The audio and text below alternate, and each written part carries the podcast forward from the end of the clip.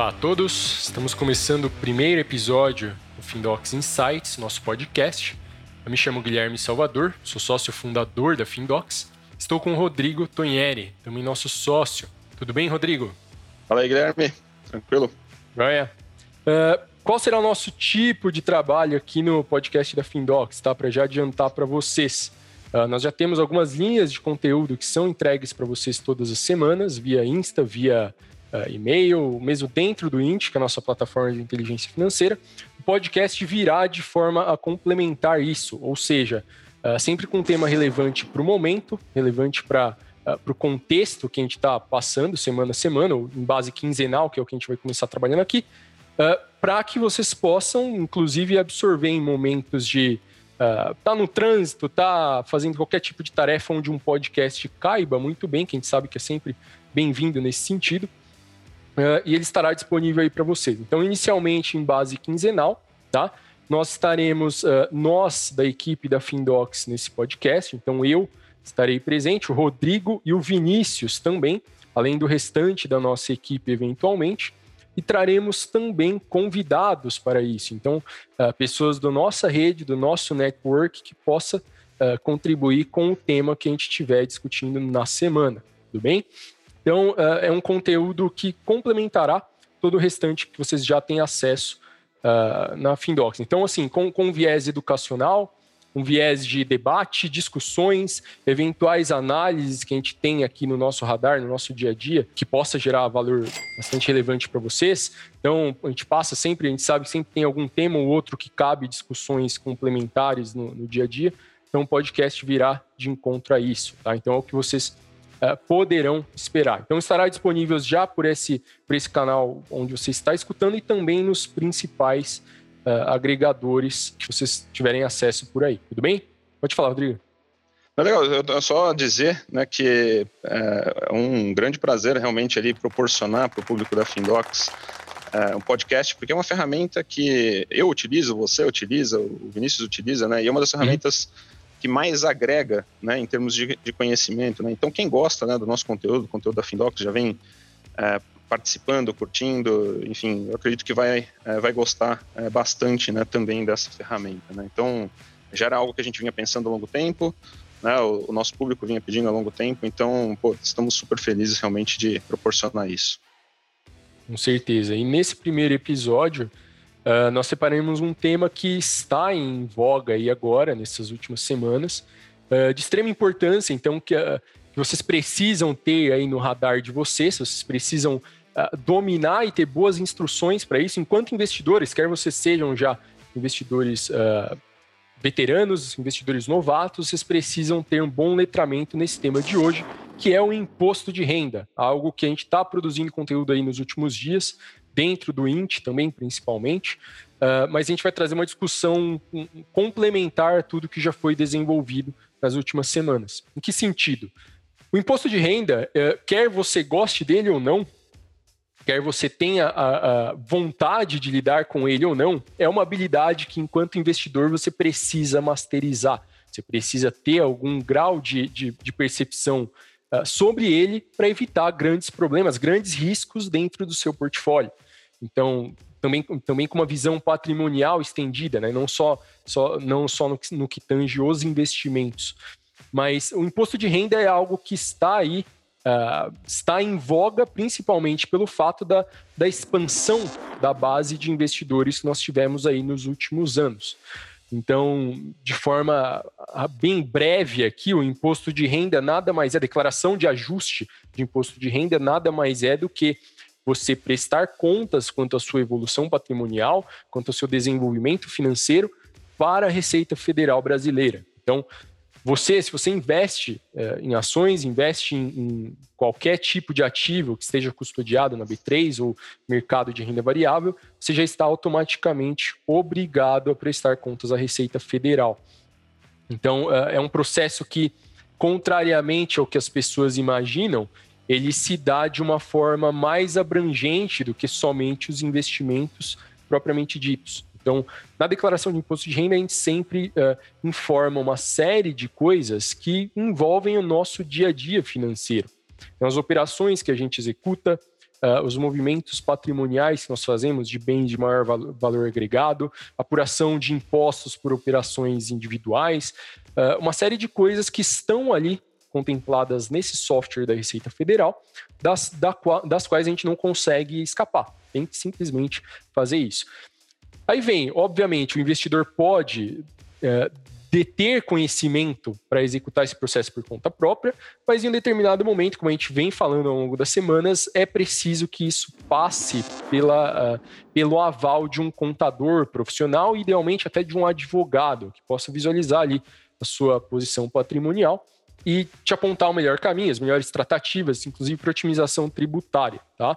Então, parte isso, esse conhecimento que a gente precisa ter enquanto investidores, faz parte do nosso dia a dia, e também uh, essa capacidade que a gente precisa uh, desenvolver de conversar, de levar a situação, o cenário, para um profissional apontar os melhores caminhos. Então, à medida que a, a estrutura financeira vai ganhando uma, uma complexidade maior, com múltiplas fontes de rendas, uh, uma série de, de operações aqui, lá fora, negócios de várias naturezas, o apoio de um profissional se torna mandatório. O investidor não tem, na verdade, opção que não contar ali com, uh, com, com um profissional qualificado para dar essas instruções. Então, Nesse podcast de hoje, a gente, a gente vai discutir bastante com essa, essa premissa, já em linha com todos os demais conteúdos que a gente vem produzindo, tanto no Insta, que vocês, a maioria de vocês já acompanham no dia a dia, quanto dentro da nossa plataforma lá no Int.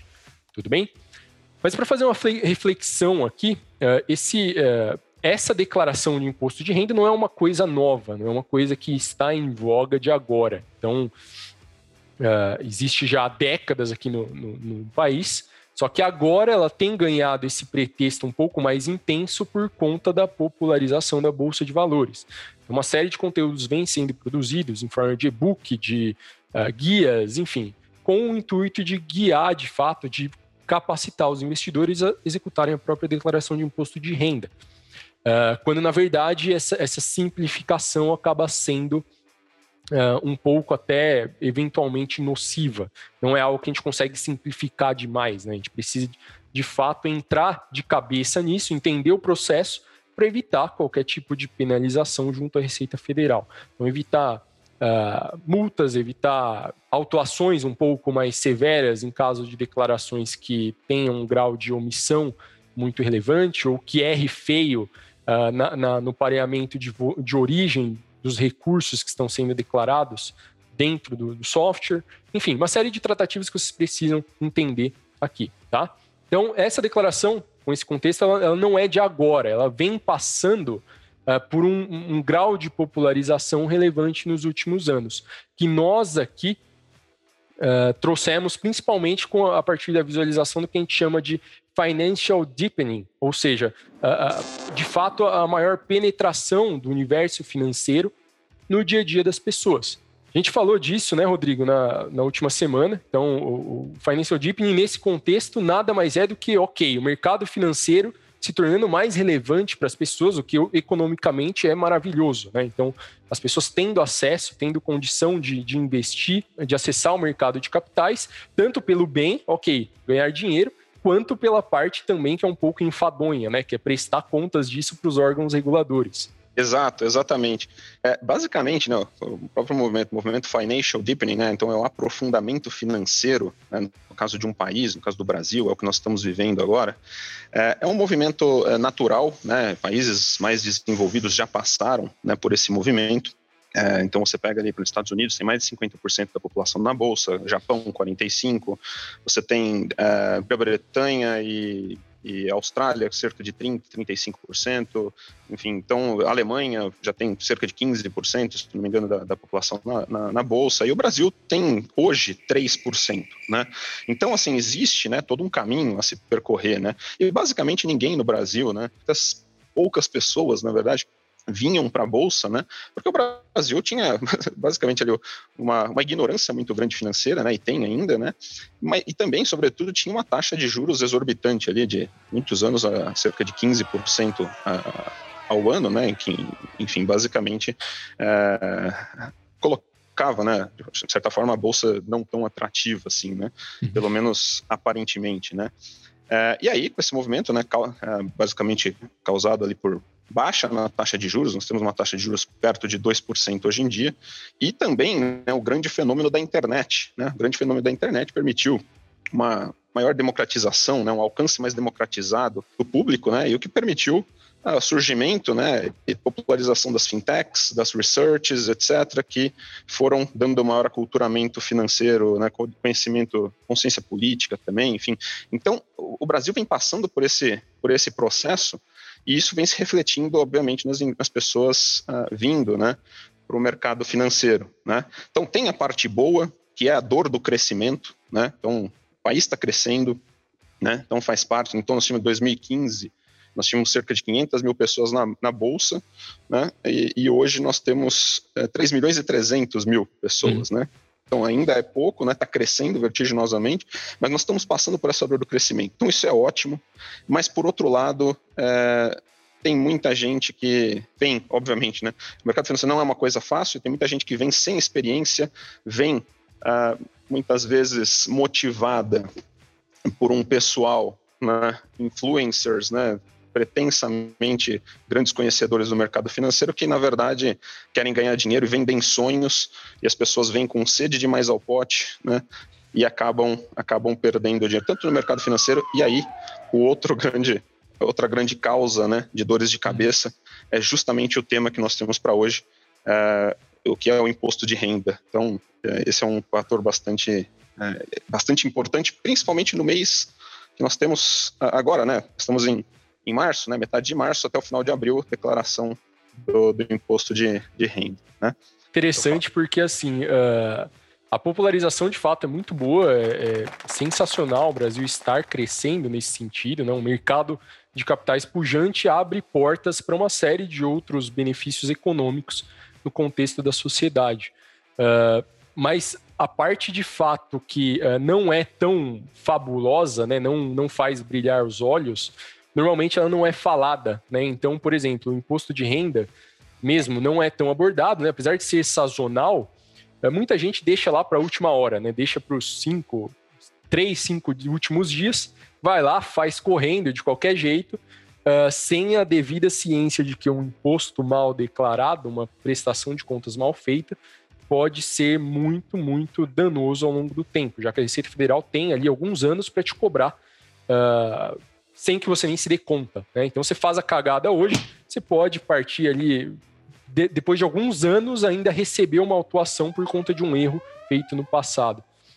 Então, apesar disso não ser muito discutido, é mais um dos elementos que uh, quem vende sonho não trata, né, não discute, uh, mas que é extremamente importante, assim como uma série de outros fatores nos investimentos. Né? A gente for, for falar a importância dos, uh, das maiores virtudes, a paciência, a disciplina, a capacidade de aportar na baixa. Então, uma série de coisas que, ok, não tem, não tem apelo, né? não tem apelo emocional, então acabam por ficar no esquecimento. Então, o imposto de renda é só mais um desses elementos que você, enquanto investidor, deve masterizar ou a técnica da declaração, ou então entender o contexto, o processo todo, para que você consiga discutir de igual para igual com um profissional muito capacitado para executar isso por você. Então, Uh, não só agora que nós temos 3 milhões de, de, pessoas na Bolsa, mas isso certamente vai crescer, não tenho dúvidas disso. Vai passar lá certamente para 5, 10, 15 milhões de pessoas, e isso vai se tornar ainda mais importante, já que todas essas obrigatoriamente terão que prestar contas à Receita Federal. Legal. Você colocou ali uma, uma questão ali do, do, dos influencers, né? Que os influencers, obviamente, não falam de imposto de renda porque é um assunto chato, né? É um assunto eminentemente chato. Né? É, então colaboram ainda mais né, pela ignorância desse assunto, né? Enfim, deixam os seus, os seus ouvintes, né, os seus seguidores ali na mão, né? Mas assim, a, além dos além dos influencers, né, não tratarem da maneira adequada esse assunto, né? É, as próprias pessoas, né, tendem, né, a, a, realmente achar, de uma forma geral, o imposto de renda chato, né? Porque a, a comparação é mais ou menos assim, né? É, ações é legal, né? Ações, opções, etc. Diz, né? Enfim, você pega ali instrumentos financeiros ali super complexos que não deveriam estar na mão de crianças, né? Uhum. É, algo super legal, porque ali envolve a ganância, né? Envolve assim, se for colocar como risco, né, é o risco da pessoa ficar rica, né? É onde ela sente emoção, né? A emoção de viver tudo aquilo que ela sempre sonhou, né? Então, ação, ação é legal, né? É, e imposto de renda é chato, porque imposto de renda, primeiro, é uma certeza né, de perda obrigatória. É uma perda obrigatória, então é uma certeza que você vai perder dinheiro, tá? Então tem essa parte, né, a certeza que você vai perder dinheiro. Então é, uma, é algo é, ruim, né, você tirar do seu bolso e dar para o governo, né? Enfim, ainda mais quando a gente vê um governo, uh, um, não não estou falando desse governo, mas de todos os governos ali que são ineficientes. O Brasil tem governo ineficiente, tudo mais. Você vê o teu dinheiro indo para lá e tudo mais, né? E ainda por cima, se você errar, o risco é de você ficar pobre, né? Então as pessoas pensam uhum. assim, né? se eu errar no imposto de renda, se eu fizer tudo certo, eu já vou perder dinheiro e é certeza. Agora, se, se eu fizer alguma coisa de errado, o meu risco é de ficar mais pobre, de perder mais. Então, assim, é um assunto aparentemente chato. Então aí eu coloco a palavra aparentemente, né? É um assunto aparentemente chato, né? Por que, que ele é chato? Por que, que é aparentemente, né? Porque se você fizer direitinho e não correr o risco né, de perder é, dinheiro a mais, né, as multas e tudo mais, o efeito de longo prazo, né, é um, assim, no, sentido de você, é, mas se você não perder dinheiro, se você né, realmente fizer tudo certo, né, você pega o efeito de longo prazo, né, o, oitavo maravilha do mundo, os juros compostos, lá na frente, o quanto você vai ter, e o efeito de você perder algo agora, que aparentemente pode até não ser tão grande, mas se você colocar nos juros compostos, você ver o tamanho, o tamanho da naba lá na uhum. frente, que você vai ter deixado de ganhar, tá? Então isso, isso é muito importante, né? Fora a questão, né, de otimização tributária que foi muito bem tratada nas aulas ali da masterclass da nossa masterclass interna do, do, do INT, né? Que é a parte de otimização tributária, né? Então, da, dependendo da maneira que você declara, obviamente tudo dentro da legalidade, você acaba pagando menos imposto, né? Ou postergando o pagamento de imposto para um momento que você vai ter o teu capital ali é, mais evoluído né? você vai ter a capitalização ao longo do tempo, e aí, obviamente, você vai pagar menos lá na frente. Então, é, tem, então o que eu quero dizer é o seguinte, né? Tem também aspectos, né, principalmente a parte de otimização tributária, que te ajuda a ficar rico. Você pode estar ganhando dinheiro, né, declarando direito de imposto de renda. Esse foi o grande, acho que acredito que o grande checkmate, né, para a gente decidir pelo tema e imposto de renda, né? Porque foi até uma discussão que nós tivemos, né, Guilherme, de, poxa, qual vai ser o, o, tema da nossa primeira, do nosso primeiro podcast, né?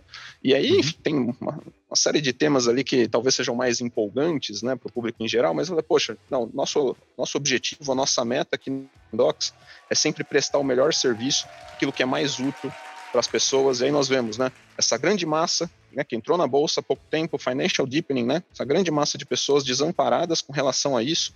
O imposto de renda está aí, e, e, não, e aí nós sabemos também que não tem só coisa chata, tem muita coisa legal. Então, uh, então julgamos esse o melhor tema realmente para começar. Já que vai começar em março, que comece com o imposto de renda. Exato, e assim, é, é bem o que você falou, o imposto de renda ele não é nada sexy, né? Ele é porra, imposto de renda, de fato o investidor sai correndo, sendo que na verdade ele é mais uma forma de, mais uma linha de gestão, de contenção de custo que nós fazemos em gestão de portfólio, seja qual for o volume do portfólio, a gente trabalha tanto pra, pela maximização dos retornos quanto pela contenção dos custos. Peter Lynch fala muito disso na, nas obras dele, né? Uh, de fato, ok, você está visando na rentabilidade, está mirando na, na, na, rentabilidade, mas quanto você está zelando pela contenção dos custos do seu portfólio? O seu giro é um custo. Os impostos também são puta de um custo. Pegar as taxas, as FIIs que você paga para fundos, taxa de performance e administração também são um custo bastante relevante. Como você mitiga o impacto disso tudo? Né? Então, conhecer o imposto de renda é mais uma linha, entender de fato o imposto de renda é mais uma linha que a gente atua proativamente ao longo do ano, tá? Então, pensem assim, ok, a declaração se dá entre 1 dia de março e último dia de abril. Mas o ano inteiro, todas as, as, suas ações, as suas ações no sentido de tomar decisões ao longo de um ano, uh, escoam para esse processo que dura dois meses. Você teve um ano extremamente uh, ativo, girou a carteira para caramba, comprou e vendeu que você nem lembra quantas vezes, mudou de fundo, passou por 75 fundos de ações diferentes. Você, além de ter um trabalho homérico para prestar conta para a Receita Federal, No final do dia, se você for plotar a rentabilidade disso, after fees, né, depois da, da, dos, dos custos dos impostos, principalmente, você vai ver que você saiu ou no zero a zero ou perdendo feio. Então, imposto de renda, ok, não tem esse, esse apelo sexy que é tão, tão legal no mercado financeiro, né? Mas ele é extremamente importante. Ele é extremamente Sim. importante, como qualquer outro tema que nós, investidores, damos tanta atenção no dia a dia. E, assim, é uma característica típica, né, do, do é, é um dever nosso, enquanto investidores, enquanto detentores de um patrimônio já, já relevante, zelar por temas com uma pluralidade enorme. Então, zelar por riscos que às vezes a gente nem consegue colocar no nosso radar, não conseguir mensurar, né? Então, porra, imposto de renda. Você precisa declarar. Se você mete ali o, o, pé na jaca, não vou, não vou declarar de forma adequada, às vezes por coisa pequena, né? Deixa de, de colocar um informe de rendimento, deixa de, de informar uma compra ou venda de um imóvel você já está, já se torna um grande candidato a ser, a cair na malha fina, pagar multas por isso, a retificar, a ter despesas extra com contadores, no caso, né? Você já, já tem esse, esse, esse, contato. Então, apesar da, da, da, da, do não, não ter esse apelo inicial, a importância é gigantesca. Então, a gente zela por aqui para que vocês tenham condição de fazer esse, todo esse processo de forma adequada.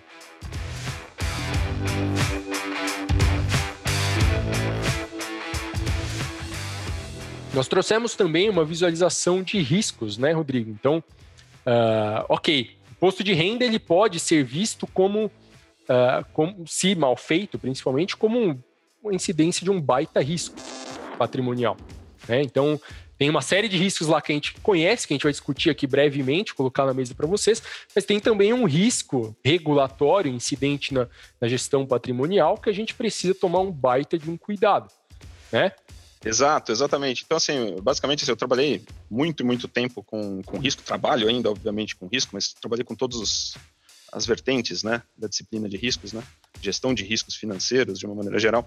Então, nós temos ali, você tem o risco de mercado, né, pô, o risco de mercado é aquele lá, basicamente, flutuação dos preços, né, da, das ações, e, enfim, das empresas e tal. Você tem o risco de crédito, né, que, enfim, alguém empresta dinheiro, o risco da, da pessoa pagar, né, eh, não pagar, para quem foi o credor.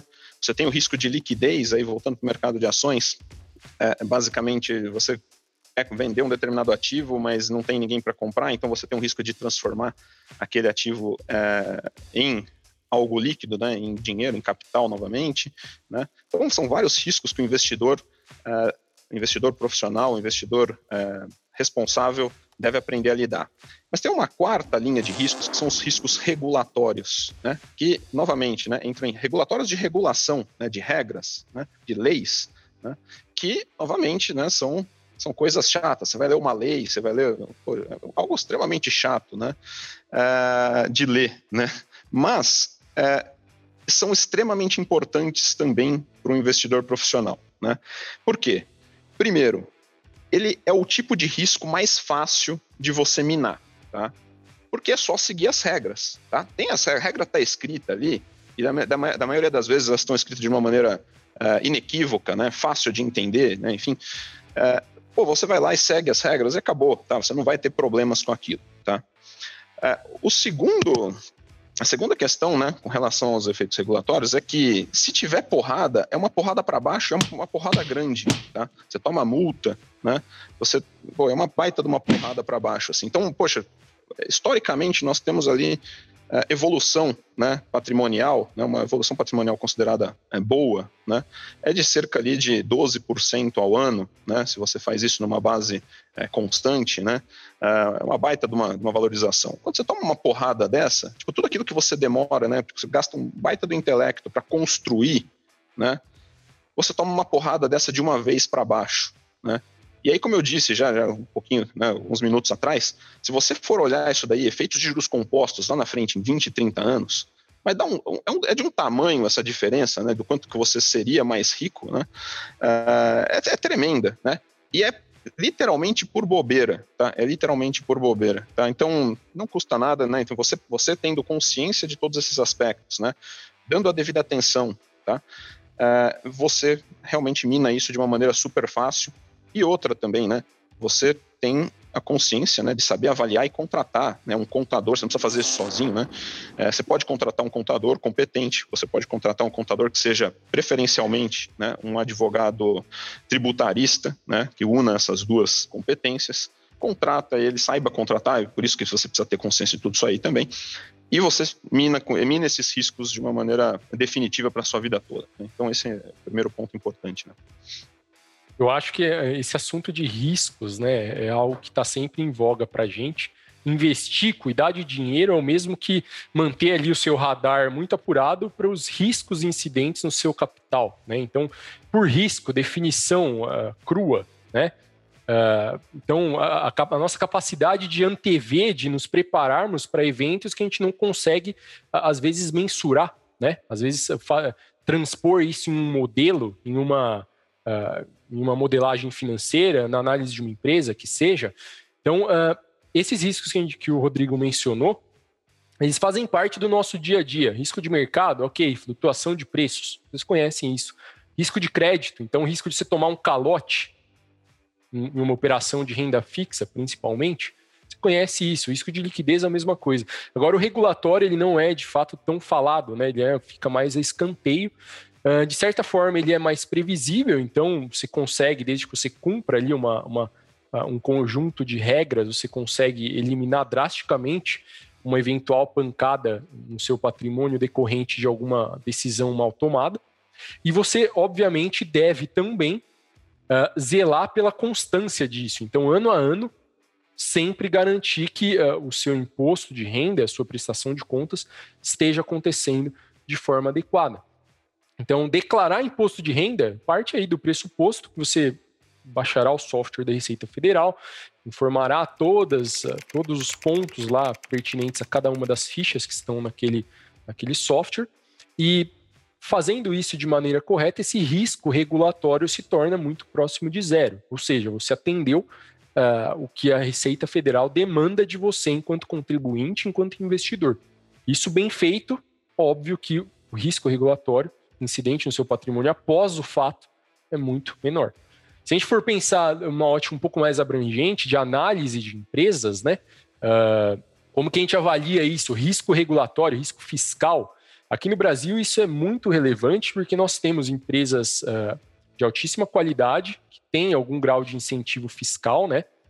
Uh, temos, a gente pode citar aí rapidamente a M. Dias Branco, que tem incentivo fiscal, a gente pode citar a Grendene, também tem incentivo, e são riscos fiscais e regulatórios que impactam drasticamente os resultados da companhia.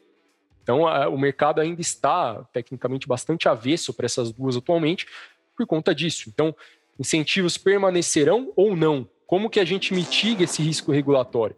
Se ele existe, ele afeta a receita, afeta o volume de vendas também, já que afeta preço. Se afeta tudo isso, afeta o resultado da companhia também. Projeção de lucro, projeção de fluxo de caixa livre. Se isso é afetado, você pode imaginar que o valuation, o preço do ativo, também, por tabela, é afetado. Então, tudo isso passa. Se quer plotar, fazer uma valuation de Grendene, de M Dias ou qualquer outra empresa, esse mesmo conhecimento tributário pode ser exigido de você. Então, uh, fazer uma análise ali, uh, mesmo que superficial, de como isso impacta as receitas da companhia. Dentro de cada uma delas tem equipes enormes que lidam com isso dia a dia, analistas fiscais, uh, controladores, próprios, próprios contadores dentro de cada uma das, das matrizes que lidam com isso no dia a dia. Mas nós, enquanto analistas investidores, nosso papel é, é evitar que isso se transforme numa pancada forte no nosso patrimônio. Então, na PF, na pessoa física, é a mesma coisa. O imposto de renda, ele, apesar de, uh, de levar parte do seu dinheiro eventualmente, conforme a sofisticação patrimonial aumenta, a probabilidade de você pagar imposto de renda se torna maior, que é natural. Conforme isso uh, aumenta, você vai querer, você vai desejar reduzir isso, e essa, esse conhecimento regulatório pode sim te ajudar. Isso pode ser obtido, claro, por meio de materiais específicos na internet, uh, série de guias, uh, dentro da, do próprio software da Receita Federal, eles já dão passo a passo para o preenchimento de todas as fichas, na verdade. Lá tem um, um conjunto de, de, normativo e de, de perguntas que eles respondem uma a uma dentro do software para dar essas instruções. Uh, e pode também, por meio, você pode eliminar esse risco por meio de uma consulta com um profissional. Então, uh, que a gente sempre diz por aqui que cedo ou tarde será inevitável, porque mesmo você estando na área, já tendo familiaridade, uh, esses caras, eles estão no dia a dia, eles estão no, no front, conhecem o normativo fiscal do país, conhecem as mudanças que a Receita Federal traz ano a ano. Então, imposto desse ano, ok, tem esse conjunto de regras. O risco regulatório é esse. No próximo ano, ele pode mudar. Receita traz novas regras, traz novas tratativas para cada processo uh, de prestação de contas. Então, o profissional vai te dar essas instruções. E óbvio que se você conversa com ele de forma adequada, o trabalho dele se torna muito mais qualificado. Né? Então, ele está entendendo, não é uma comunicação de uma única via. Ok, o contador domina o processo, você não entende bolhufas do que está acontecendo não sabe o que é um bem, um direito, uma, uma ação, um fundo imobiliário, só joga tudo no colo do, do coitado lá e ele que se vire. Acaba sendo um problema. O risco regulatório, ainda que o cara seja profissional, ele, ele permanece ali latente, né? Agora, se você entende, você tem, tem algum letramento sobre isso, você tem condição de conversar, de explicar tudo para o profissional, o risco vai lá embaixo. E facilita muito o trabalho deles, pode se converter até numa. Uh, uh, num processo com um custo mais baixo do seu lado, natural. Né? Então, eh, a gente parte desse pressuposto. Você tem que entender, tem que ter o seu letramento e ser capaz de conversar com alguém muito qualificado que também vai exigir de você. Essa é a verdade. Exato, exato. E também tem um, tem um aspecto que é o seguinte, né? mesmo que você contrate um contador, né, que seja advogado tributarista também, enfim, uma pessoa completa, né, é, essas pessoas uh, têm, principalmente os bons, né, têm, têm trabalho a dar com pau, né? Tem muito trabalho, uhum. tem, atende muita gente e tudo mais. Então, é natural até do ser humano né, de atender né, as necessidades, até dar, né, ter, proporcionar a satisfação do cliente na medida que o cliente exige essa satisfação. Né? Então, se você é um cliente ignorante em todos esses aspectos de contabilidade, né, de, de otimização tributária, e não se preocupa tanto com isso, é, muito provavelmente o, o nível do serviço que você vai receber é, vai ser um nível que vai ser satisfatório ao seu nível de exigência, né? Então, agora, se você tiver já um grande conhecimento sobre isso daí, né, mostrar todo esse tipo de consciência, né, é, ao conversar com seu contador, ao conversar com seu advogado tributarista, é, ele vai falar, pô, não, esse cara, esse cara sabe o que ele está falando, esse cara é top, e eu tenho prazer de trabalhar para esse cara. Eu vou trabalhar com prazer, vou fazer uma coisa, pô, legal, bacana, tal, porque, pô, o cara estuda, se o cara é contador e advogado tributarista, que ele realmente ele gosta da matéria dele, né, é, ele tem prazer em fazer aquilo. E quando ele é exigido a fazer isso num nível num nível bom, né, num nível ali acima, pô, ele vai trabalhar com o maior prazer, ele vai fazer uma coisa no, no teu nível de satisfação. Então, para isso também que é importante, não, não só para escolher uma boa pessoa para trabalhar para você, para fazer isso, para né, te ajudar a operacionalizar isso, mas também para elevar o nível da conversa, né, elevar o nível da motivação, é, o nível também da cobrança, que você vai ter resultados melhores, você vai ter um relacionamento melhor com, com esse profissional, enfim, então, então é, é, esse tipo de coisa que nós sempre buscamos, né? É, Guilherme, a gente sempre conversa bastante sobre isso, né? Com o Vinícius também. É, nós sempre buscamos parceiros, né? Parcerias, né? Gente tipo A, né? Parcerias de longo prazo, parcerias duradouras, né? E você só consegue encontrar pessoas assim quando você tem esse nível, né? de, de, relacionamento, esse nível de exigência, e você vê que do outro lado a coisa corresponde, e cada vez que a, que a, a barra se eleva, a barra do outro se eleva mais e mais e mais, e isso faz todo mundo crescer junto. Então, encontrar essas pessoas ao longo da vida faz toda a diferença no longo prazo, né? Nós buscamos sempre isso, né? Então, esse é o, realmente é um ponto né, de relacionamento uh, bastante importante para o investidor também. Eu acho que não só na relação investidor-contador, mas qualquer contratação, né? Se você uh, demonstra preocupação e capacidade técnica, conceitual, principalmente, uh, você meio que incentiva, você assume ali uma posição de, de ou de liderança ou de condição de entregar muito mais do que entregaria se você estivesse naquela posição de dane-se. Exato. Agora, com um contador, se você não entende bolhufas, se não está preparado para nada, você pode sim cair num contador carniceiro. Aí sim a bomba, a bomba será não será pequena, né? Exato. É um contador ruim, ele pode não só te atrapalhar, ele pode te trazer um nabo de um tamanho que você nem imagina. Então, uhum. uh, os dois lados precisam estar preparados, essa é a verdade. O contador e a responsabilidade extremo... é, do, é da pessoa, é do, é do dono do CPF, né? E a responsabilidade não é do contador, né? Lógico, você pode até tentar responsabilizar o contador depois, juridicamente, não vai ter uma dor de cabeça danada, mas a responsabilidade é sua, né? É do CPF ao fazer a declaração. Exato, a declaração. O nabo, é seu. É seu. a declaração ela é transmitida pelo CPF do contribuinte. Então, ainda que um contador, um advogado faça o processo, ele fica passível de, de, de responder pelo, por qualquer incorreção, mas não é um trabalho simples, né? Você vai precisar correr atrás, ter uma dor de cabeça, mas uh, tecnicamente a Receita Federal assume que o recebimento, a transmissão, foi uh, do contribuinte. Então, esse conhecimento é necessário, principalmente pelo que a gente vem falando, que é a qualificação da contraparte. Então, Uh, se você tem um nível técnico mais baixo, você dificilmente conseguirá lidar com um contador que já tem um nível elevado. E se você já, já tem ali uma estrutura financeira uh, relativamente sofisticada, você vai precisar de contadores muito bons, essa é a verdade. Você não vai declarar offshore, uh, stocks, REITs, ETFs, uma série de coisas com um contador que às vezes sabia nem que dava para. estava dando para o brasileiro comprar ativos lá fora, né? Sim. Então, é, essa qualificação que é, que é tão importante. Aliás, uma coisa que é, que é, importante que você comentou agora, é, que me veio na cabeça, é a seguinte, né? É, tem muita gente que, lá, tem contadores que cobram ali 50 reais, 100 reais, né, 120, alguma coisa do tipo, né? E, e, e tem contadores que cobram mais caro mediante né, a complexidade. E tem muita gente que está começando, né, que fica com dó de gastar um pouquinho mais no contador, no contador mais qualificado, né, para trabalhar com essa complexidade maior e acaba até preferindo por negligência o contador carniceiro. Né? Ou, um, uhum. não, ou não necessariamente um contador carniceiro, mas um contador que tenha conhecimento limitado né, a declaração de imposto de renda da maioria das pessoas, que é super mais simples. Né?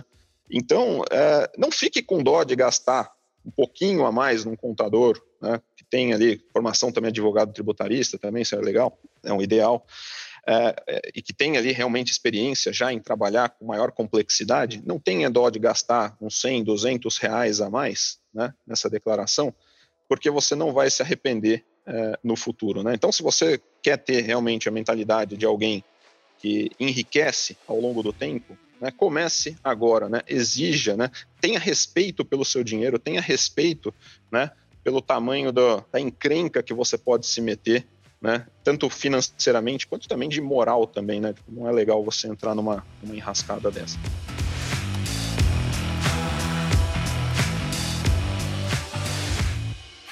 E hoje em dia, uh, os, os, quem tenta intencionalmente burlar alguma coisa no sistema acaba fracassando miseravelmente, né?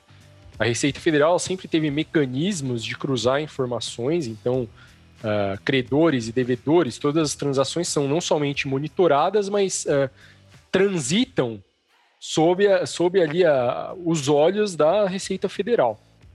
Então, se a, o, o Felizardo tem a intenção de omitir uma informação. Às vezes acontece muito, né? Acontecia, hoje não mais que as imobiliárias estão entregando alguns informes para evitar isso, mas acontecia muito de com transação imobiliária, é, as duas partes pensarem, ok, não vamos declarar para evitar que a Receita Federal fique sabendo do, dessa transação, né, e dessa forma não ser tributado, principalmente no fluxo de aluguéis, que aqui é tributado. Então, hoje isso é praticamente impossível. A Receita Federal ela pega tudo, né? Ela tem ali uh, mecanismos de, de, de obter informação de praticamente a totalidade das, das transações que acontecem os bancos entregam, as operadoras de cartão de crédito entregam, os profissionais, PJs, entregam informes de praticamente tudo que, circula em termos de caixa. Então, se uh, a, a, declaração em si ela acontece para a Receita Federal muito mais como uma forma de verificar se você está de fato em linha com o que aconteceu. Não é? Então, uh, ela, ela já sabe o que aconteceu. Você vai ali somente mostrar para ela, ó, isso de fato aconteceu, eu estou dentro da, uh, dentro da, da legalidade. Não é como Exato. se fosse o, o cara. Uh, fosse possível ele simplesmente, ah, vou, não vou informar isso aqui, não vou informar esse recebimento, esse fluxo de aluguéis de um novo imóvel que comprei, enfim, não dá certo. Exato, exatamente assim. A, a declaração do imposto de renda, né, na verdade, você tentar burlar, né, sonegar, né, não declarar, né, digamos assim, alguns ganhos, né, para não pagar o devido imposto de renda, era razoavelmente possível, né, até alguns anos atrás, justamente pela uma série de falhas de processos, né? enfim, eram processos manualizados, é, era virtualmente impossível fazer todos os cruzamentos, né? toda aquela questão ali de, de, instituições públicas que geralmente têm um prazo tecnológico com relação às instituições privadas, né? E aí eu tenho, nesse contexto, eu tenho uma, uma experiência pessoal que é bastante interessante, né? No quanto que o governo evoluiu, né? E vem evoluindo né? nos últimos anos, uh, com relação à sua automação de processos né, e à sua capacidade computacional. Né? Então, alguns anos atrás, é, quando eu ainda prestava consultorias né, de Big Data, né, de Machine Learning, inteligência artificial né, para empresas, né, instituições públicas também, teve uma certa ocasião em que prestamos uma, uma consultoria né, de um processo de inteligência artificial é, na operação é, Lava Jato, né, e, e nessa e nessa operação, basicamente é uma implantação, houve uma implantação colossal de, de Big Data, né? clusters de máquinas, né? de, é, de processamento, né? computação distribuída, né? ou seja, o processamento de Big Data, né? que se chama de Big Data, né? que são esses grandes volumes de dados em grandes velocidades né? e com grande variedade. Né? Então foi uma implantação é, muito bem realizada, né? um gasto obviamente enorme ali, mas super necessário para justamente mapear né? é, de maneira adequada operações criminosas é, no Brasil. Né?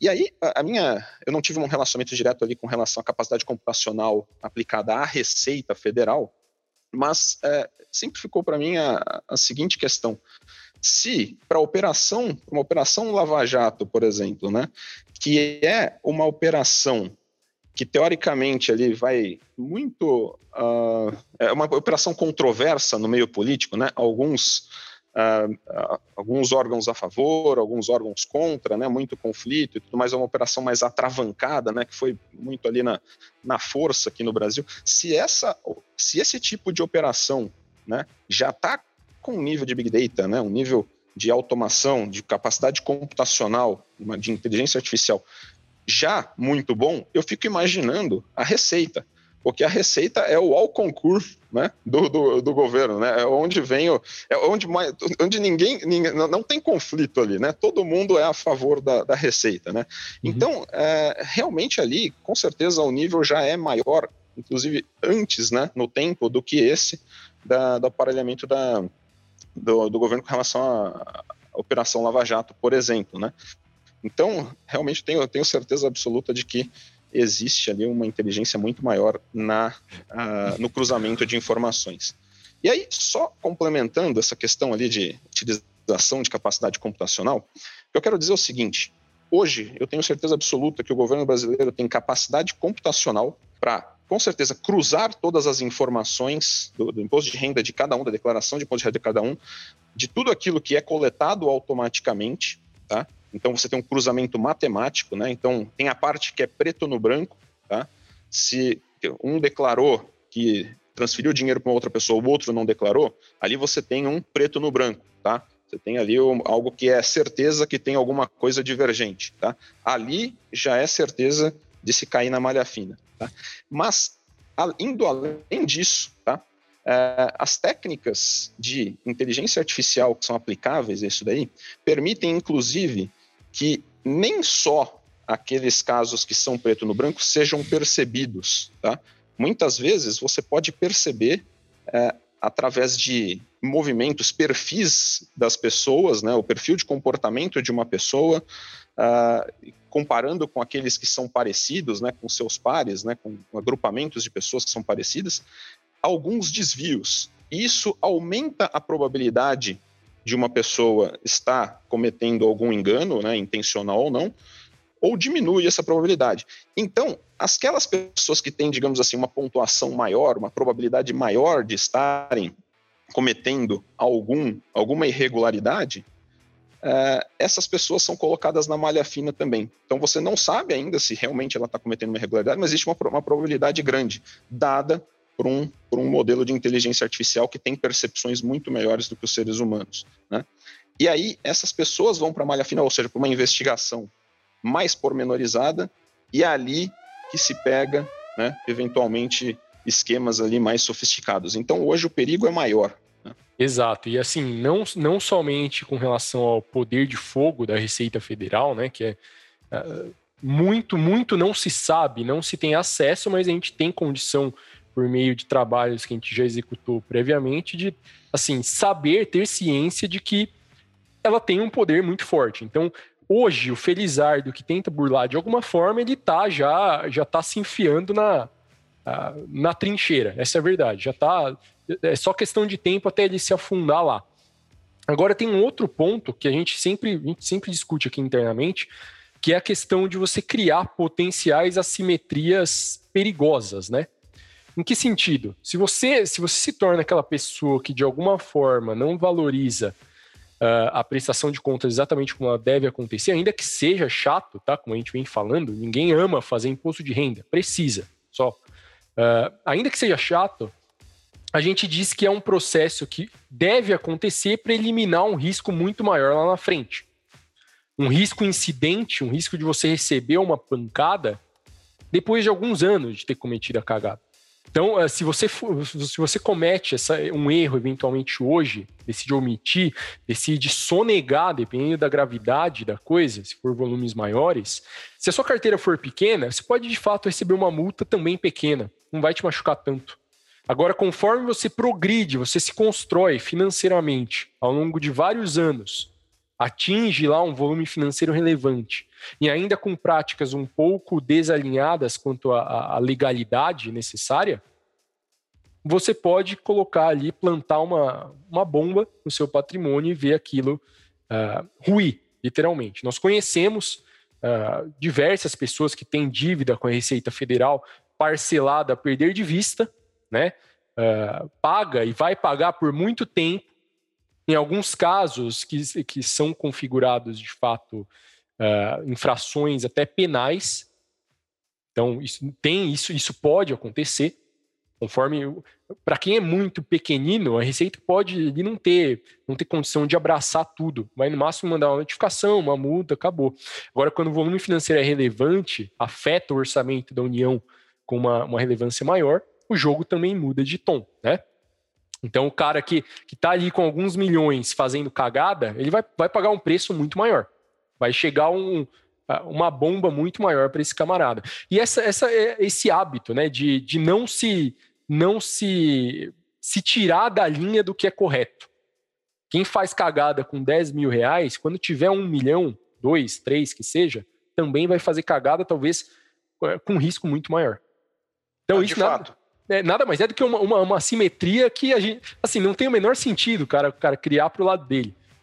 Faz, presta conta, faz, é seu sócio, o governo é seu sócio e acabou. Você sabe disso. Vai precisar levar tudo isso para ele, ó, fiz isso durante esse ano. Precisa pagar? Maravilha, boleta paga, você está comprando a sua paz. Essa é a verdade. De fato, de fato, completamente de acordo. Inclusive, eu tenho até, uh, você comentou, né, com relação à, sonegação, casos de sonegação que tem grandes consequências, né?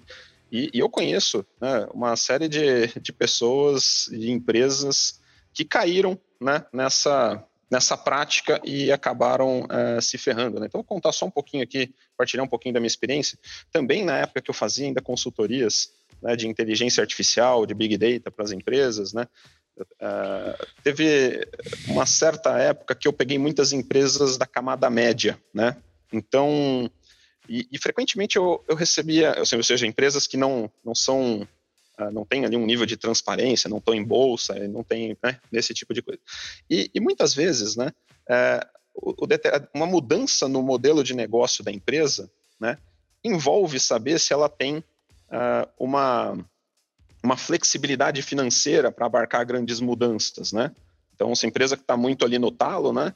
Uh, se tem uma mudança financeira, uma mudança no modelo de negócio que vai ter algum solavanco, uma possibilidade de solavanco financeiro, ela pode entrar em dificuldade. Então a gente sempre dá uma olhada no financeiro da empresa, como a empresa está funcionando, etc., o quanto que ela tem de margem e coisas do tipo. E, e aí, no, no, caso de uma empresa, eu me lembro muito bem, né, que eu perguntei para os sócios o seguinte, falei, olha, é, como é que é a empresa de vocês no, no campo fiscal, né? Vocês fazem tudo direitinho, né? Emitem nota e tudo mais, tal. Falei, não, emitimos nota, 100% das notas, né? 100% com nota e tudo mais, assim, assim assado. Falei, ah, legal. Posso dar uma olhada no financeiro, só para a gente ter um procedimento padrão, só para a gente ter certeza, né, de que a empresa pode abarcar certas modificações no modelo de negócio. Falei, não, tudo bem, pode, tal. Abriram, né? Toda a confiança, o financeiro, né? E de repente eu, eu vejo ali uma diferença grande, né? de fluxo financeiro com nota e sem e tal, enfim. E, e eu falei, poxa, eu não estou encontrando nota desses fluxos aqui, né? E o pessoal falou, não, não, mas é, é um único fornecedor que nós temos, né? Que, que não tem emissão de nota por esse motivo, por aquilo, e a gente paga menos imposto e não sei o quê, a gente funciona assim e tudo mais.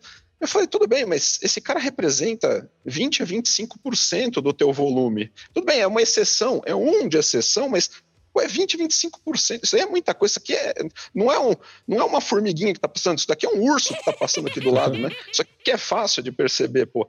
E, e aí. Uh, e, aí o que aconteceu foi que em pouco tempo, né, a, a empresa acabou uh, tendo problemas, né? Foram anos sem problema, tá? Anos sem problema. Então é aquela coisa que o Taleb fala, né? Você tem ah, um ano, não tem problema, um ano não tem problema. Então eu vou continuando uhum. fazendo essa prática, porque não vai dar problema nunca, né? Até e que aí, chega o dia do abate, né? Até que chega o dia do abate. e aí, no dia, no dia do abate, teve o dia do abate, exatamente, o, a, a empresa sofreu financeiramente ali com as multas, sofreu também com uh, a, a queda da moral da empresa, né? Enfim, risco de imagem da empresa, né? Também. Uh, ela passou, ela não tinha o financeiro ali com, com grandes é, sobras, digamos assim, né, para grande, é, grandes sobras para abarcar, né, para amortecer grandes quedas, acabou entrando num, com problemas financeiros maiores, né, em decorrência disso, e, e acabou, a empresa acabou fracassando. E era uma empresa que faturava 20 milhões de reais por mês, já uma empresa respeitável. Então, todo o castelinho caiu, né, vários desses sócios né, foram presos pela, pelo governo, pela Receita, né, uh, e pagam dívidas altíssimas de advogado, estão com dívidas altíssimas, enfim, problemas da, né, é, com grandes problemas que não precisavam. E a maioria deles é, já estavam ali numa fase avançada da vida, né, 50, 60 anos de idade, que era uma fase que, poxa, eles tinham construído lá um, um certo patrimônio importante, né, poderiam estar tá curtindo a vida e estão amargando uma fase é, bastante complicada, né, ferrar o nome de todo mundo da família e etc. E tal. Então, é, pensem nisso, tá, pessoal? Você não está correndo um risco só por você, ou correr o risco de ficar zerado. Você está correndo o risco, dependendo do, do jogo que você está jogando, de tomar, de ter uma dívida enorme, de você não conseguir se recolocar, de sujar o nome de um monte de gente que está é, junto com você. Então, então, tomem cuidado com isso também, tá? Faz parte do jogo. Quanto mais alto você está, né, mais lascado você pode ficar, tá? É exatamente o que a gente fala, né? Quem cultiva hábitos ruins enquanto pequeno uh, pode não sofrer enquanto é pequeno, mas lá na frente pode ser retirado do jogo quase que inesperadamente, né? Até para caracterizar salvas devidas proporções como um cisne negro, né? Você vai, um ano dá certo, outro ano dá certo, outro dá certo, passa 10 anos assim. Aí o cara pensa, mas eu faço isso a minha vida inteira.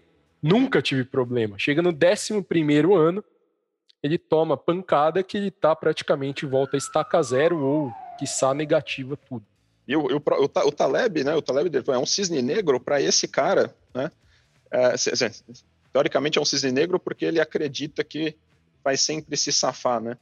Mas se for, se for ser rigoroso com relação ao que o Taleb diz, ele seria um, um cisne cinzento, né? Uhum. Porque o cisne negro, você tem total ignorância daquilo que pode acontecer. Né? Uhum. E nesse caso, você sabe que pode acontecer alguma coisa, você está você tá aceitando né, correr o risco da coisa acontecer né, por uma crença sua. Né? Então, e é como você disse, né, é, e é uma crença burra, porque a assimetria é muito grande. Né? Se der certo, você deixa de pagar um pouquinho ali para o governo, tal, tal. Se dá errado, né, é uma é um nabo desse tamanho aqui que você toma. Então, pô, é uma simetria, né, também, mais uma vez, o Taleb na discussão, né? Então, é, é cisne cinzento e uma simetria completamente ruim, né? Completamente negativa para você, né? Então, esse é, esse é, um ponto importante. Com certeza.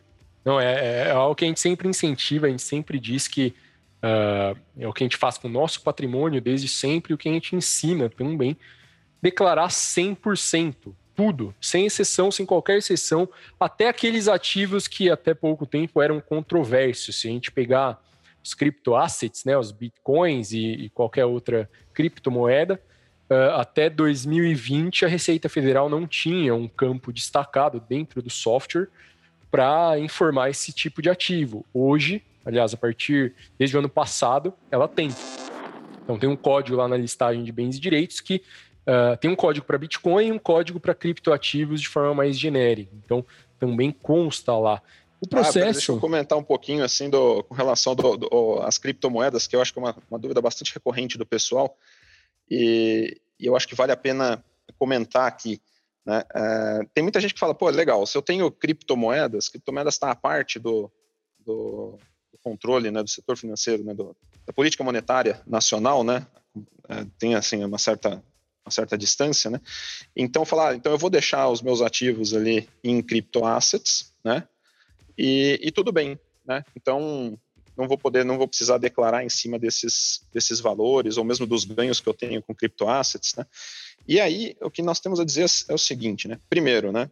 Desde 2019, né? Todas as todas as exchanges, né, as corretoras brasileiras de criptoassets são obrigadas, as brasileiras são obrigadas a partilhar todas as informações com o governo federal. Né? Então, se você transitou, não, não precisa estar alocado lá né, o criptoasset. Mas se você transitou criptoassets lá, entrou dinheiro, saiu dinheiro, tal, em qualquer uma, o governo sabe disso. Então, se você não declara, já é um risco grande. Tá?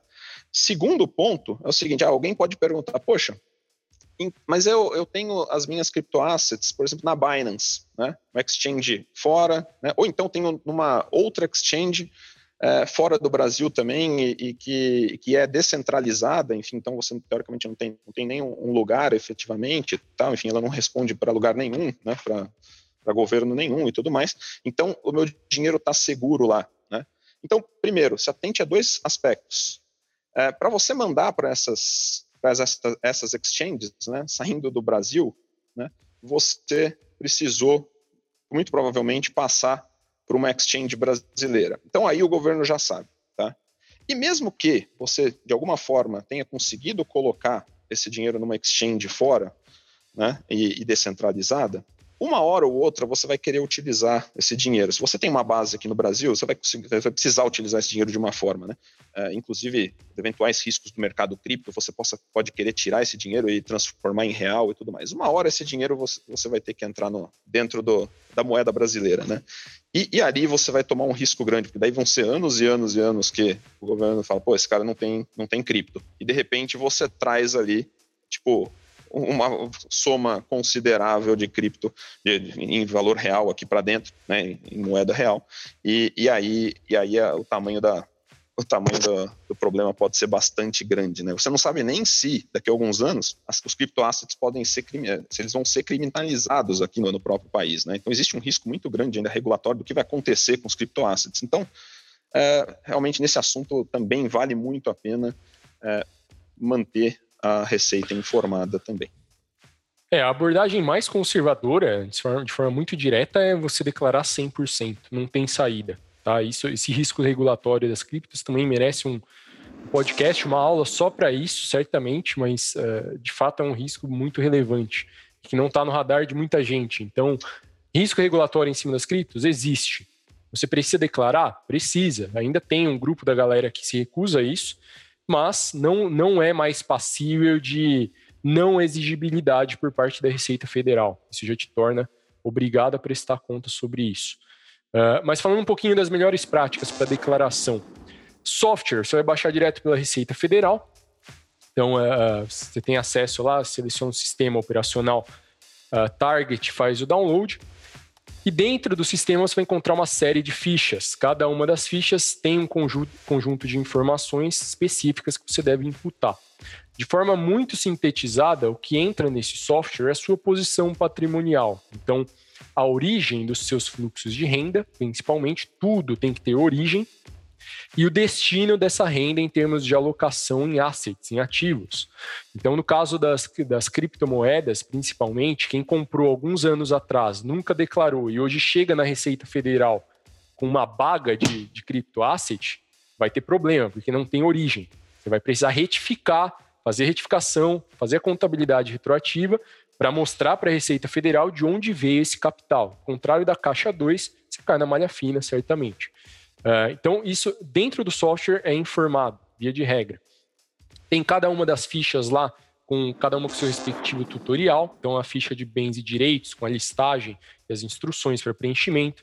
A ficha de, de renda variável, idem as fontes de renda tributáveis, isentas ou especiais, idem. Então, tudo isso com o direcionamento adequado.